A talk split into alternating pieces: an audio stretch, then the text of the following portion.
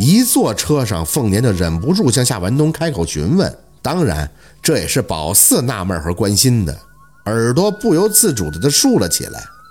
夏文东轻叹了一声：“哎，妈，等会儿咱们进屋，我再给您仔细说吧。先告诉我，你们大老远过来是有什么急事要办吗？”那明月看了凤年一眼，赶紧就说出他们这次来的真正目的：“妹夫，主要是咱妈身体不好，昨儿在县城检查说的是。”说了一路。等到夏文东把车子停好，他们坐着电梯上楼，那明月也把事情的前前后后都说清楚了。就是这么个情况。那县医院的大夫说让我们去大城市的医院看看。我们本来合计去省城的，但是在那儿你说人生地不熟的，也没个熟人，就合计来找若军了。谁知他电话还没打通，一下火车还遇到个心眼子不正的司机，还绕路。幸亏，哎呦，啥都不说了。不管咋的，能看到你，我这心里也就放心了。宝四有点怕坐这个电梯，感觉它轰隆一声，动态还有点吓人，像是能掉下去似的，所以手也紧紧地把着凤年的胳膊。他看宝四倒是轻轻的笑，嘴里不停地说着：“没事的，四宝，城里的电梯都是这样的。”夏文东的脸则在听完那明月的话后有些严肃：“那妈在县城医院的检查报告什么的，你都带着呢吗？”“带着了，都带着了。不过人说来大医院还得重新检查一遍。”夏文东点头。嗯，是得重新检查，但一会儿给我先看看吧。那明月长舒一口气，哎呀，这下咱们可就放心了。妹夫，我听说你不是军官吗？咋其实是个医生啊？医生好啊，有病都不用求人了。夏文东轻扯了一下嘴角，哎呀，我以前是在军区医院任职的，也就是在那里认识的若军，那时候是挂衔的，现在已经转到地方私人医院了，所以也算不上什么军官了。那明月不解，为啥呀？那军区医院多好啊，那不得都是少校往上啊？为啥到地方的私人医院呀？那福利待遇……凤年轻咳了一声，打断了那明月的话：“ 不要多嘴，这是文东自己的选择，我们外行人不懂就不要多问。”夏文东有些无奈地笑了笑：“嘿，其中缘由啊有些复杂，不过主要是我出了点医疗事故，所以自己就离开了。”那明月急着打圆场：“也是，出来也挺好的，在部队医院那规矩多多呀。”私人医院挣的也多，只要医术高明，在哪儿都一样，是不？夏文东没多言语，下了电梯后直接用手一指：“啊，这就是我家。妈，你慢点啊。”凤年点头，在宝四的搀扶下，直接走到了门口。开门，打开灯后，屋子里一片大亮，入眼的玄关处竟悬挂着一人多高的锦缎卷轴，上书密密麻麻的金色小字。宝四没仔细看，不过卷轴最上方那三个字他认识，《金刚经》。怎么了？家里老有脏东西？那个卷轴实在太显眼了，不用特意去看就能发现，正对着入户门的。所以凤年自然也看到了，漫不经心的就张嘴问着。夏文东点头：“啊，是我工作的关系，怕把不好的东西带回到家里，所以就请了个回来。”凤年应了一声：“嗯。”我感觉你身上的阴气有些重啊。夏文东的嘴角溢出一丝丝苦涩。哎，请回这个以后身体已经好多了，之前真是病殃殃的，所以也一直没倒出空来去看看宝四。宝四没吭声，跟在家人后边进屋。客厅很大，宽敞透亮，可看了一圈就觉得不对劲儿了。先别说他跟若君的合照或者结婚照了，连个女人用的东西都看不着。连带着去洗手间瞄了一眼，牙刷啥的都只是一个人的，妥妥的就他一个人生活的既视感。再联想一下那个小保安的话，宝四心里差不多明白了。夏文东和若君不是分居，就是文东，你实话跟妈讲，是不是跟若君离婚了？看看这俩字儿没用宝四想出来，凤年已经在客厅直接把这俩字说出来了。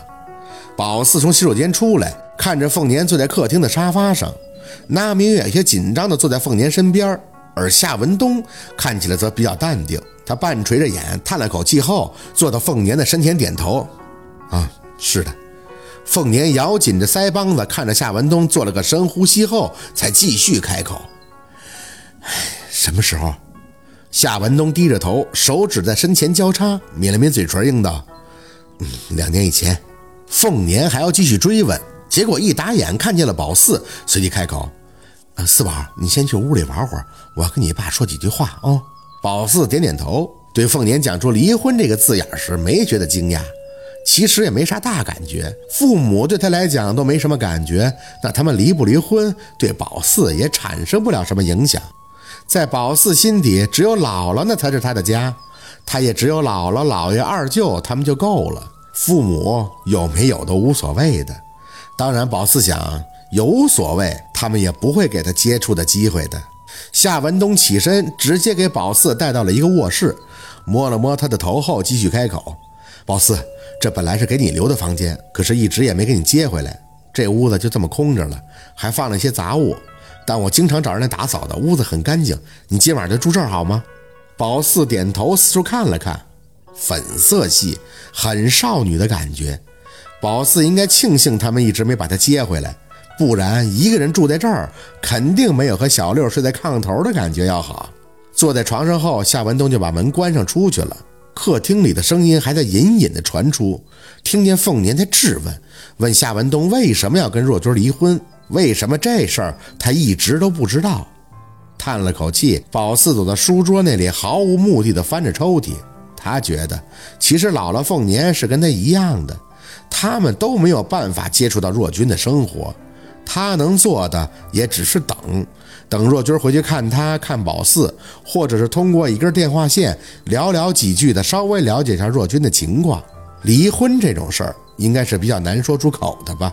他又怎么会跟凤年讲呢？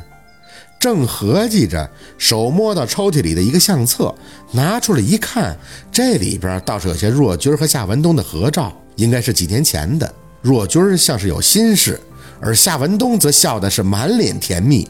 再往后翻，还有宝四三四岁时候的照片，傻傻的站在家门里，朝着镜头咧着嘴笑。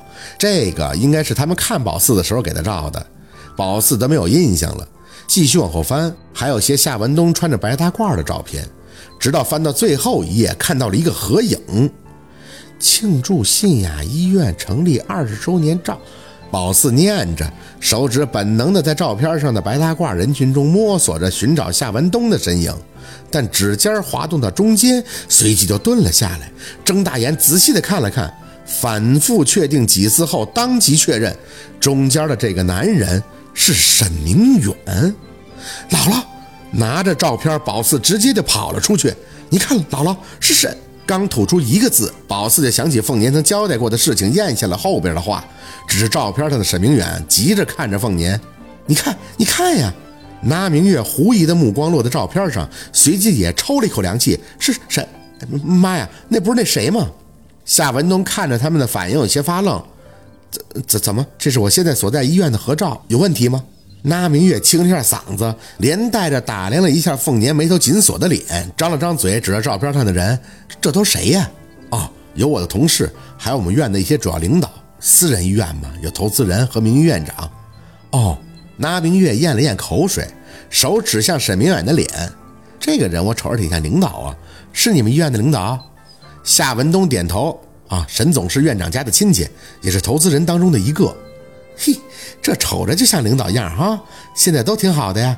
那明月还在试探，夏文东则看着照片摇头叹气。哎，沈总两年前就已经因病去世了。哎，怎么你们认识？去世了？那明月的脸白了一下，头当时就如拨浪鼓一般的摇了起来。嗯，不认识，不是，俺不认识。这大老板，俺们农村人上哪认识去？好，今天的故事就到这里了，感谢您的收听。喜欢听白，好故事更加精彩，我们明天见。